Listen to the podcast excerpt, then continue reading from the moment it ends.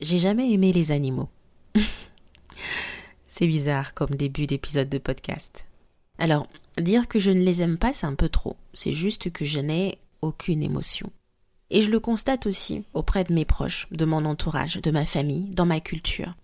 L'animal a toujours eu un rôle très précis. Le chien, par exemple, protège la maison, le chat se débarrasse des souris, c'est tout.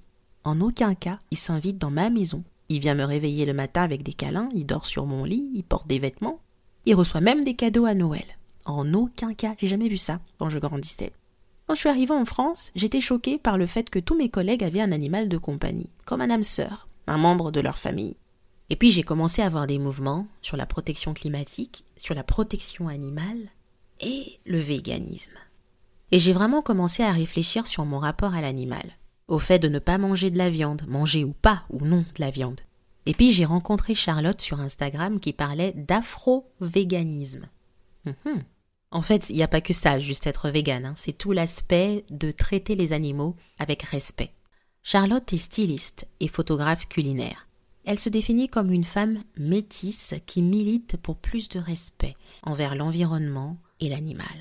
Je vais vous épargner tous les discours des véganes sur l'industrie alimentaire ou agroalimentaire. On va se focaliser sur ce rapport à l'animal. Oui, il existe des noirs qui sont véganes et d'ailleurs, les noirs sont historiquement plus proches des animaux, de la nature. Bien que ce mouvement vegan a été très blanchisé, peut-être médiatiquement parlant, je vous assure qu'il y a dans cet épisode plein de pépites qui vont vous aider à comprendre pourquoi le rapport à l'animal est si délicat dans la communauté noire. Mesdames et messieurs, Charlotte Polyfonte aka mangeuse d'herbe dans une histoire.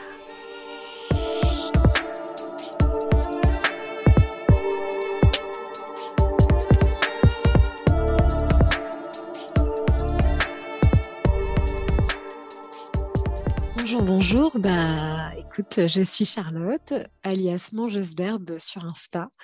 Donc, euh, j'ai créé ce compte il y a à peu près un an et demi. Bah, c'est un compte food militant ou food activiste, comme j'aime bien le dire, sur la cuisine afro-végane. Voilà, c'est quelque chose qui est un peu parti d'une idée toute basique de sensibiliser ma famille antillaise à la nourriture végétale. Et bien sûr, je me suis aussi appelée mangeuse d'herbe bah, pour prendre les devants, quoi, parce que c'est souvent quelque chose qu'on me dit, quoi. «Ah, mais tu manges quoi? Tu manges de l'herbe? Donc voilà, je me dis comme ça, les gens n'auront même pas le temps de faire la blague qu'elle sera déjà là. Donc voilà, c'est pour ça que je m'appelle comme ça. moi, en tant que, femme noire métisse, c'est comme ça que je me considère. Je pense que déjà ma famille s'y est fait quand même très très vite. Ma famille antillaise a très vite compris à peu près tous les ressorts, déjà parce que je savais un peu j'avais un peu potassé mon sujet. Ils avaient bien compris pourquoi est-ce que j'étais passée végane. Donc, beaucoup d'acceptation. Parfois, ça coinçait un petit peu, mais ça durait pas plus d'une semaine. On va dire que j'ai la chance quand même d'avoir une famille assez compréhensive. Plus de ça, bah, c'est vrai que ils ont quand même accepté le fait qu'il y a des fois, bah, je n'ai pas l'énergie de venir pour des réunions de famille où il y a beaucoup de, c'est très carné. Il y a des fois, je fais l'effort. Il y a des fois, je n'ai pas trop, je n'ai pas envie. J'ai réussi à négocier un Noël vegan par an, donc je suis très contente. Voilà, bon, bien sûr, je suis au fourneau, mais c'est quelque chose qui est très important pour moi et ça montre leur euh, ouverture d'esprit. En tant que femme noire, bien sûr, bah, on peut toujours avoir euh, des petites remarques euh, un peu désobligeantes. par exemple, ça m'est déjà arrivé de me retrouver dans des, dans des manifestations véganes avec des personnes qui me proposent des flyers en me disant Tiens, tu pourrais devenir végane. Mais si je suis là, c'est que je suis végane. Donc oui, parce que est-ce que tu sais le poulet? Oui, bah, je sais tout ça. Mmh. Donc, tous ces a priori, bien sûr, de race, hein, qui, qui, bah, qui, peuvent être très problématiques dans des mouvements qui sont quand même largement représentés par des personnes blanches. Mais on va dire que comme moi, je me suis vraiment constituée un petit microcosme de personnes racisées, des DOM ou de l'Afrique qui sont véganes, bah, c'est-à-dire que c'est des choses quand même que je que j'entends peu parce que oui, il existe des personnes véganes et racisées bah, à Paris ou aux Antilles ou en Afrique. C'est complètement possible de se faire un espace safe tout en étant voilà, tout en ayant des choix un peu plus radicaux.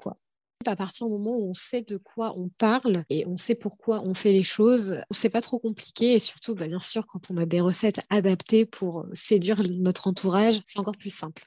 Alors moi, je suis passée végane en une nuit. Donc, c'est vrai qu'il n'y a même pas eu de, process euh, petit à petit où ils ont vu que bah, je refusais au fur et à mesure. Non, pas du tout. Je suis passée euh, consommation de saucissons, morue, euh, bon bref, tout ce qu'il y a sur la terre, dans l'air et, et dans l'eau, à bah, 100% végétalienne. quoi. Mmh. Donc, bah, j'ai l'impression, bah, quand je l'ai annoncé notamment à mon père, j'ai l'impression qu'il n'était pas très surpris, notamment parce que je suis un peu l'original de la famille, toujours un peu fourrée dans mes livres, à dénoncer si ça si voilà ce que ce soit sur le féminisme que ce soit euh, voilà sur euh, des questions euh, voilà de genre d'égalité sociale voilà j'ai toujours été un petit peu dans ce questionnement là depuis très jeune donc, euh, mon père, je pense qu'il n'était pas très surpris. Mais c'est vrai qu'au début, surtout un peu inquiet par rapport à ma santé, euh, en me demandant, sachant que je suis déjà euh, de base asthmatique sévère, que bon, bah, il a déjà eu l'habitude de me voir très souvent à l'hôpital pour divers problèmes. On va dire que avant, avant, avant d'être végane, je faisais un hôpital par an à chaque fois à la période de l'hiver à cause de bronchite asthmatiforme très dangereuse. Donc j'étais vraiment, euh, voilà, mon père, je pense que surtout la première partie, ça a été, oui, euh, voilà, il devait être un petit peu euh, un petit peu tendu par rapport à ça, la santé, les carences, les protéines, voilà toutes ces questions qu'on peut se poser parce que bah parce que voilà on est très peu informé sur le sujet quoi. Donc mais ça m'a pas trop posé de problème parce que bah j'avais déjà pas mal de sources sur le sujet. Euh, en passant même vegan en une nuit, euh, bah, j'avais fait quand même beaucoup de recherches. Euh, C'était une très longue nuit et puis, j'ai eu la chance aussi de rencontrer d'autres personnes véganes noires qui m'ont aussi guidée sur ce chemin. Donc, c'était c'était aussi rassurant. C'était aussi rassurant, je pense, pour les personnes de ma famille, même ma sœur, mon frère, de constater physiquement qu'il y avait des véganes noirs et qu'ils n'étaient pas cassés en deux. quoi. Ils étaient en pleine forme et il n'y avait pas de problème. Pour moi, je considère déjà mon compte comme, avant d'être une entreprise, bah, du militantisme, de l'activisme, que ce soit par la représentation que je propose à mon niveau ou que je diffuse en partageant des personnes qui m'inspirent et qui me ressemblent qui me sensibilisent, euh, voilà, notamment à cette cause et puis aussi à d'autres choses. Donc pour moi, c'est vraiment un travail de représentation et surtout de, travailler des choses qui, qui sont de l'ordre de la déconstruction, de la reconstruction même. C'est-à-dire que bah, on peut très souvent euh, penser culturellement que bah, les personnes noires de la diaspora sont très peu euh, concernées par les sujets de la cause animale, ils sont très peu végétaliens, ils sont très peu, ils consomment beaucoup, beaucoup d'animaux, beaucoup de viande, euh, beaucoup de produits laitiers, etc. Et euh, quand on commence un peu à déconstruire euh, toute l'histoire, je, mets toujours un point d'honneur à travailler sur justement la, source de ce végétalisme avant d'être occidental et blanc. Est-ce qu'il n'existait pas déjà, on va dire, en Afrique et avant la déportation notamment de mes ancêtres bah, qui, qui, sont, qui ont ensuite habiter euh, de force les Caraïbes. Et euh, bah, à partir de là, on se rend compte que vraiment, on est sur euh, notamment les pays Afrique de l'Ouest, Afrique centrale, ceux qui ont été les plus déportés, bah on est sur des bases hyper végétaliennes de base. quoi. Donc vraiment, quand on creuse, que ce soit en, s'intéressant à la spiritualité ancestrale, aux plats, juste la manière de les cuisiner, de voir à quel point c'est un peu bizarre comment est-ce que la viande se rajoute. Euh, mmh.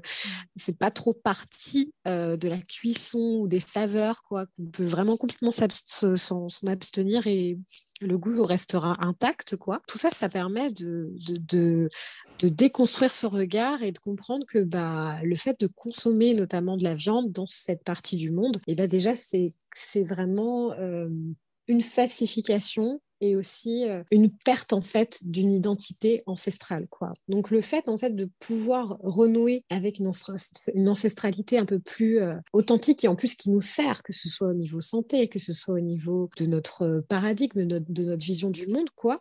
c'est très intéressant et moi ce qui m'a intéressé c'est aussi ces stéréotypes raciaux où justement on va définir bah, telle ethnie en disant bah voilà je sais pas les asiatiques bah, c'est la compassion et des travailleurs parce qu'ils ont le bouddhisme, l'hindouisme. Donc eux, ils sont plus dans la compassion. Par contre, euh, bah, les Français ou euh, les Européens, bah, plus l'intellect, euh, l'humanisme à l'état pur. voilà, hein, ils, ont, ils ont appelé ça l'humanisme. Hein. Mmh et puis l'Afrique, bah, là, on va être sur quelque chose d'un peu plus tribal, plus dans le ressenti, la danse, etc. Et puis un peu parfois, quand on va parler de spiritualité africaine, bah, là, on va être un peu dans des choses qui font peur, qui, qui, qui, voilà, qui, qui rebutent un peu. Quoi. Va être sur, voilà, sur le cannibalisme, enfin toutes ces images qui ont été collées pour justifier une mission, pour justifier une, un but civilisateur, comme il disait. Et quand on, quand on s'intéresse à ça, je me suis dit, oui, mais en fait, c'est intéressant parce que depuis toute jeune, en fait, j'ai toujours été un peu passionnée par tout ce qui était, euh, voilà, le bouddhisme, euh, l'hindouisme aussi, parce que j'ai aussi des Indiens dans ma famille euh, aux Caraïbes. Donc j'ai toujours été très portée par ça et puis je me disais c'est quand même bizarre quand même que en Afrique genre ils sont exempts de ça que ce soit par rapport au rapport à la terre, on dirait qu'il n'y en a pas. et en fait, bah, très vite, quand on fait, en tout cas, moi, de, de mon côté, ça a été le moteur par rapport au végétalisme. Ça m'a permis de, me rendre compte que que ce soit le rapport à la voie maïtique qui est commun à beaucoup de peuples euh, et beaucoup euh, de pays euh, en Afrique, quoi, ce rapport justement à, à cet aspect vertueux, faire le moindre mal, voire être dans la non-violence, être respecter l'équilibre, voire justement s'abstenir, comprendre que même les animaux avaient des droits, euh, qui pouvaient en référer, euh, par exemple, quand on s'intéresse à l'Égypte antique, euh, bah, au pharaon, rendre des comptes que carrément des personnes qui tuaient des certains animaux pouvaient être eux-mêmes tués et punis par la loi. C'était donc vraiment c'était cette découverte et ensuite de, faire du lien avec euh, notamment euh, les Kikongo, parce que en, retraçant notamment mes ancêtres déportés, j'ai compris que, euh, mes ancêtres venaient du Congo, du royaume du Congo, mais surtout de cet espace sacré, hein, Kikongo, avec justement ses religions et sa, sa religion qui monte tout. Donc ça, vraiment, c'est des choses qui m'ont vraiment fait réfléchir, qui m'ont montré que justement cet aspect compatissant, soucieux de l'autre, de l'équilibre de la nature, c'était pas quelque chose de blanc, quoi. C'était quelque chose qui pouvait absolument nous appartenir, et bien au contraire, puisque euh, l'Afrique a civilisé par deux fois euh, l'Europe. Donc, euh, si il y a des pensées humanistes, que ce soit, on va dire, la démocratie qui ont émergé ou même certains langages, ça vient de là. Donc, démanteler toute cette falsification, ça m'a permis de comprendre aussi qu'on n'était pas obligé de rester enfermé dans des codes ah mais ça c'est pas pour nous. Nous de toute façon on s'en fiche de ça. Euh, nous on va pas euh, avoir un chien qui monte sur notre lit ou voilà les animaux c'est pas dans la maison des choses comme ça ou un peu parfois un certain mépris euh, pour l'animal. Ça c'est juste ça, c'est une pousse. Alors que bien au contraire il y a un rapport qui est très sacré à la base chez nous et vraiment dans diverses euh, ethnies. Il y a bien sûr euh, euh, des différences chez tout le monde, mais il y a toujours un noyau commun quand on va chercher. Et c'est quelque chose voilà, qui m'a beaucoup porté. Et aussi quelque chose qui m'a toujours un peu choqué, c'était le fait, bah, quand je faisais mes recherches, notamment quand je travaillais avec les enfants, J'essaie toujours de leur mettre des représentations noires parce que je travaille avec une école panafricaine euh, et euh, j'essaie toujours de, mettre des représentations noires avec des personnes juste qui tiennent leurs animaux, des animaux n'importe lesquels, euh, dans les mains. Et bah, alors déjà, on tape ça sur Google, hein, je, vous, laisse tenter. Bon, alors, si vous tapez euh, Black person, Black people euh, euh, with cat, même cat, hein, bah, alors là, ça va sortir une photo en noir et blanc d'une personne blanche. Enfin bref, c'est complètement invisibilisé, alors que je pense quand même qu'il y a beaucoup, beaucoup de personnes noires qui possèdent ou prennent soin de certains animaux, mais c'est complètement invisibilisé, mais complètement, quoi.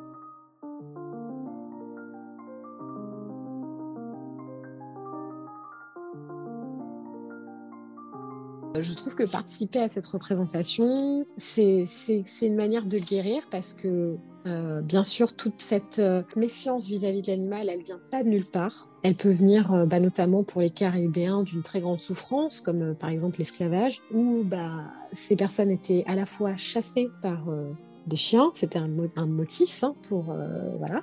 C'était aussi un motif de pression. C'était très traumatisant. On voyait la le chien peut-être dévorer un de nos membres, quoi. C'est assez compliqué. Euh, ils étaient parfois mieux nourris que euh, les esclavagisés eux-mêmes. Donc, euh, ça a créé beaucoup de traumatismes. Et c'est complètement ce que voulait le colon, hein. Hein, c'est-à-dire créer des traumatismes et surtout se sentir moins qu'un animal. Donc, voilà, que ce soit comme un bien meuble ou alors comme un être bah, moins que ça. Donc clairement créer un système de hiérarchisation dans notre esprit pour que bah, par la suite, voilà, on se sent toujours en concurrence. Mais en fait, on est en concurrence avec quoi là? Donc, c'est-à-dire que c'est très compliqué quand on est une personne noire, quand on a, que ce soit, euh, même moi, hein, ça m'est déjà arrivé, euh, et pourtant, voilà, je suis euh, très claire, mais c'est pas pour autant qu'on m'a pas déjà assimilé à des noms d'animaux ou à des, détails physiques en disant, ah bah que ce soit par rapport aux singes,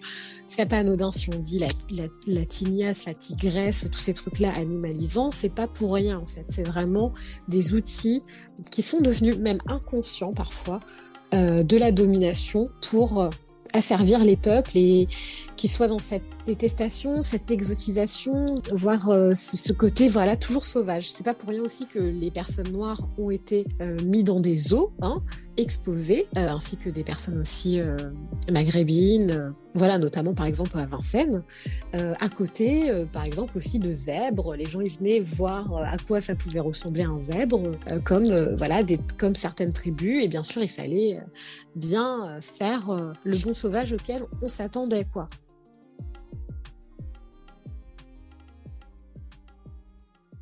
Donc tout ça, ça, fait partie d'une même mécanisme. La création de ce racisme pour moi, alors ça c'est vraiment mes convictions personnelles et mes réflexions, la création de, cette hiérarchie dans les hommes part d'une base de l'anti-animal. C'est-à-dire qu'à partir du moment où on définit l'anti-animal, euh, l'animal, on définit donc l'humain, et à l'intérieur, il y a un spectre du véritable humain, celui qui vaut le coup, quoi. Et ensuite, tous les autres et on est il y a une gradation comme ça un spectre de couleurs entre guillemets hein, comme avec le colorisme toute cette hiérarchisation à l'intérieur pour justement que bah voilà on, soit toujours en, on, soit toujours en train d'essayer de grappiller pour être au-dessus de et bien sûr ce système capitalisme impérialisme il ne sert que à un seul groupe de personnes en tout cas.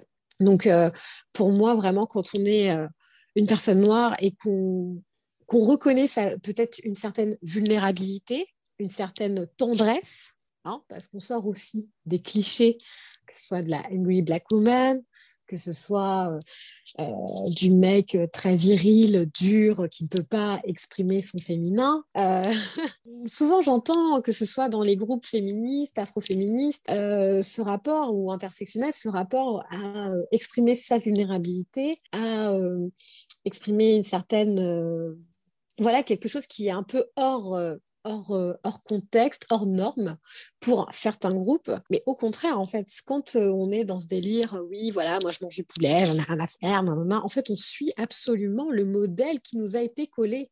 Mmh. Alors que pas du tout. On est au contraire, je pense, issu d'un peuple de bienveillance mmh. et, de, et de valeur et vraiment de, de, de considération mais vraiment. On a juste à y aller et à considérer aussi euh, la mode de pensée. On est quand même euh, très loin de, notre modèle très individualiste, même si bien sûr c'est toujours un peu euh, empoisonné par notre modèle, hein, par le modèle occidental de plus en plus.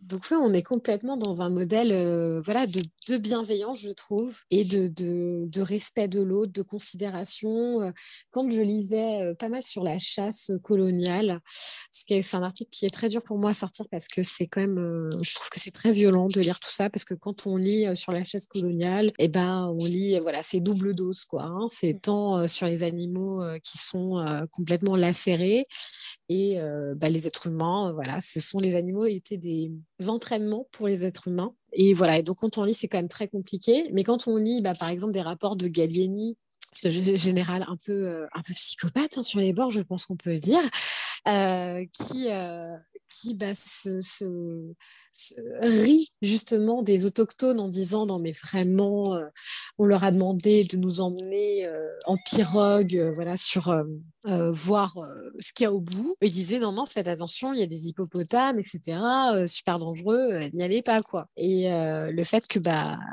ils insistent d'ailleurs ils les menacent quand ils se retrouvent face aux hippopotames bah, les gens en fait juste ils abandonnent la pirogue ils rejoignent la rive et ils disent bah voilà quoi et par contre l'occidental, que fait-il dans ces cas-là? Ah bah nous on a pris nos fusils, on les a défoncés, on les a massacrés. Euh, voilà, c'est voilà qui est le chef quoi.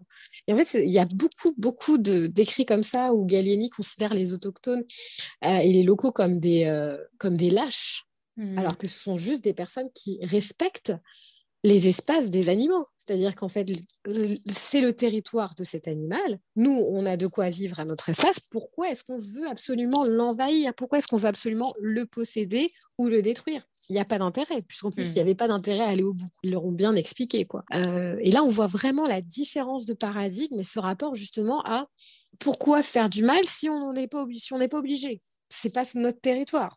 Il n'y a pas à y aller. C'est son territoire, on, on sait. Donc vraiment ce côté équilibre, savoir que voilà, il y a un équilibre. Bien sûr qu'il euh, pouvait y avoir des pièges autour des villages bah, pour pas que euh, des animaux sauvages viennent euh, menacer le village, quoi. Mais c'est-à-dire qu'on n'est pas en train de, de collecter, même l'ivoire, même l'ivoire, ce rapport à l'ivoire, il est né de la colonisation la fièvre de l'ivoire, ce rapport euh, aux éléphants, euh, défoncer des éléphants comme ça, c'est d'ailleurs il n'y a pas de plat, on va dire, euh, en Afrique avec des animaux comme ça quoi. On va pas dire ah tiens j'ai fait un plat avec de la girafe, tous ces tous ces, concepts ou même et on peut même aller plus loin avec cet aspect porter des peaux, même s'il y a certaines tribus qui en portent. C'est très intéressant. Moi, je, m'interroge. C'est-à-dire que la, la, plupart de ces ethnies tressent parce qu'il fait chaud. Donc, sur le sol, pourquoi est-ce qu'on va mettre des pots? T'as chaud. T'as chaud aux pieds, tu mets ça sur, le sol. Euh, il fait chaud. Ça enfin, vraiment, en dehors de tresser, euh, faire des choses aérées, des nattes, euh, je ne vois pas. Enfin, vraiment, ce sont des concepts importés par des colonisateurs qui sont quand même un petit peu fêlés, quoi. ils se disent j'ai vu un gros truc, euh, allez, je vais l'éclater, je vais le mettre sur le sol. quoi. Donc tout ça, en fait, c'est vraiment des, des, choses qui... Moi, j'ai rencontré beaucoup de véganes noirs et notamment des hommes bah, euh, bah, qui, ont, qui, ont renoué avec, euh, avec leur vulnérabilité sans être non plus bah, très fragiles, on va dire. Ils acceptent juste bah, leur, part, leur part de... Ils ressentent quoi en fait. Ils ont de l'empathie et c'est très beau parce qu'ils ont aussi de l'empathie pour leurs enfants. Ils, ont aussi, euh, ils arrivent à s'accorder tout ça. Donc pour moi, vraiment, le, véganisme et, euh, surtout euh, voilà, cette empathie cultivée par rapport à l'autre, à l'animal, même à la, petite bête qu'on n'a pas trop envie de voir, quoi, parce que moi-même, je suis pas très à l'aise avec elle, et ben ça, permet aussi de considérer l'autre et puis même à nous de guérir de cette violence qui nous a été insidieuse qui nous a été euh, transmise, quoi. Alors que ce n'est pas la nôtre, quoi. Ce n'est vraiment pas la nôtre. Est-ce que tu pourrais nous décrire ce monde, en fait, où tu mmh dirais que tout le monde serait dans le respect des animaux, tout le monde serait dans, bah, dans un certain équilibre, en fait, comme tu l'as si bien expliqué, et affranchi de toutes ces conceptions qui nous ont été importées? Comment tu verrais ce monde-là? Alors, bon, bah, bien sûr, j'ai conscience que c'est quand même une certaine utopie. On a le droit de rêver, alors vas-y. Avec euh, une compréhension de, nos ressources, mais surtout de notre fonctionnement profond de notre corps, tout simplement. Comprendre que bah, la plupart de nos problématiques, de maladies qui viennent détruire nos corps, euh, nos lignées, euh, et qui créent parfois des traumatismes très violents, quoi, parce que c'est toujours compliqué de voir que bah il y a plus personne qui ne meurt d'une maladie normale, enfin de vieillesse, on va dire, euh, ou de choses qui peuvent arriver, entre guillemets, c'est toujours euh, bah, des cancers, toujours, enfin, à chaque fois que j'entends quelqu'un qui perd euh, un proche, c'est ce que j'entends et j'en ai aussi été bah, témoin. Donc pour moi, c'est vraiment comprendre comment se guérir soi-même en faisant attention à l'autre. Parce qu'en fait, en faisant tout ça, on s'interroge, on s'intéresse à plus que ce qui nous est dit on va plus profond, on essaie de penser par soi-même et surtout on essaie de penser avec le cœur. Je sais qu'il y a plein de moyens de devenir vegan. On peut être extrêmement scientifique, on peut être extrêmement voilà, voilà, peu importe votre profil, euh, vous pouvez vous pourrez toujours avoir des raisons, que ce soit écologique, que ce soit euh, au niveau de la médecine, que ce soit euh, voilà pour améliorer vos performances physiques, que ce soit voilà pour la beauté, la la la la la. Mais pour moi, ce qui est le plus important, c'est c'est la considération. Et en fait, quand on considère l'autre profondément et non pas par rapport à des questions euh, capitalistes ou d'intérêt, Vraiment, juste le considérer, quoi. On n'est pas obligé d'avoir envie de faire des bisous à des limaces ou à que ce soit, pas du tout. Juste le considérer, et eh ben, on se soigne soi-même. Et on comprend aussi que notre fonctionnement profond, il est végétalien. On a un système digestif qui est fait pour. On est aussi euh, faible aussi pour, pour évoluer euh, dans des milieux climatique euh, adapté, parce que bon, euh, ça, on s'en rend bien compte. En fait, tout ça, ça nous permet de nous reconnecter à notre terre. Euh, on se rend compte qu'il y a beaucoup d'aliments aussi pays qui nous conviennent mieux, qu'il y a certaines céréales qui seraient, qui seraient bien de bannir. en fait, on va, pour moi, le véganisme, c'est juste un début. C'est pas entre guillemets, une utopie qui devrait s'arrêter. C'est un début en soi de considération et surtout de, compréhension de soi. Donc après, après ça, bah bien sûr, il faut s'attaquer à tout ce qui sont comme toutes les questions comme l'agriculture, toutes les questions euh, voilà de, bah, de la culture des sols et surtout de notre rapport aux ressources. quoi. C'est pas pour autant que quand on est vegan, il faut consommer de la noix de cajou, du café, du chocolat. Il faut s'interroger sur tout, tout ce qu'il y a derrière. Mais c'est-à-dire pour moi, c'est un début par rapport au, flou dans lequel on se trouve, c'est juste lever le voile hein, euh, de, cette illusion hein, dans laquelle on, croit qu'on n'a aucune limite. Si, si, on a des limites, mais les limites sont bonnes en fait. C'est justement ça. C'est parce que en fait, il y a plein de choses dans lesquelles on se fourvoie, mais parce qu'en fait, on ne sait pas où on doit aller, quoi on est complètement perdu, quoi. On pense qu'on peut tout se permettre, mais bien au contraire. Et quand on fait juste ce qu'il faut pour notre corps, juste ce qu'il faut pour nous, bah déjà, beaucoup de choses se remettent, en ordre et ça nous permet de, guérir spirituellement, physiquement, euh, sur, euh, matériellement, sur beaucoup de points. Pour Charlotte, être afro-végane, ce n'est pas une tendance, un lifestyle, quelque chose comme ça. C'est une façon de se positionner dans la société qui permet de reprendre le pouvoir sur son alimentation.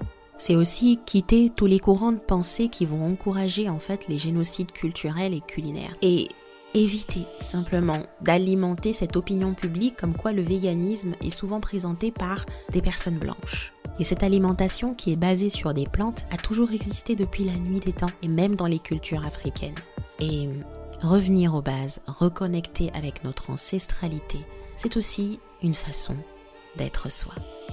Retrouvez Charlotte sur son compte Instagram mangeuse d'herbe avec son esprit enjoué et toute la musique autour de ces reels qui nous concoctent en tout cas des recettes véganes avec des produits sains. Passez un très bon moment et surtout, bon appétit